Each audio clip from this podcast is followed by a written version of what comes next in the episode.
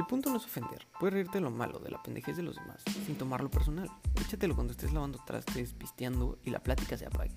O cuando estés hasta la madre de tu profe de ética.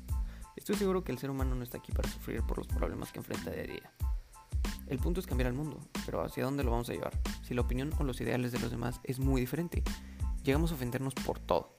Aunque no buscamos faltar el respeto, reírse es bueno. La risa tiene que venir de aceptar que la vida es una desgracia y está cagada. Nuestra generación es el odio de todas las generaciones. O sea, sí, sabemos que estamos bien güeyes y nos vale madre todo. Pero X, somos chavos, ¿no?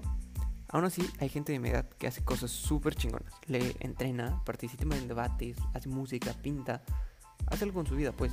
Y gente que nos hacemos bien pendejos. El propósito es mostrar que de la conversación se aprende. En un mundo que todos piensan diferente, la aceptación de la opinión externa también puede alcanzar un mundo que vive en armonía. Y ya, vence.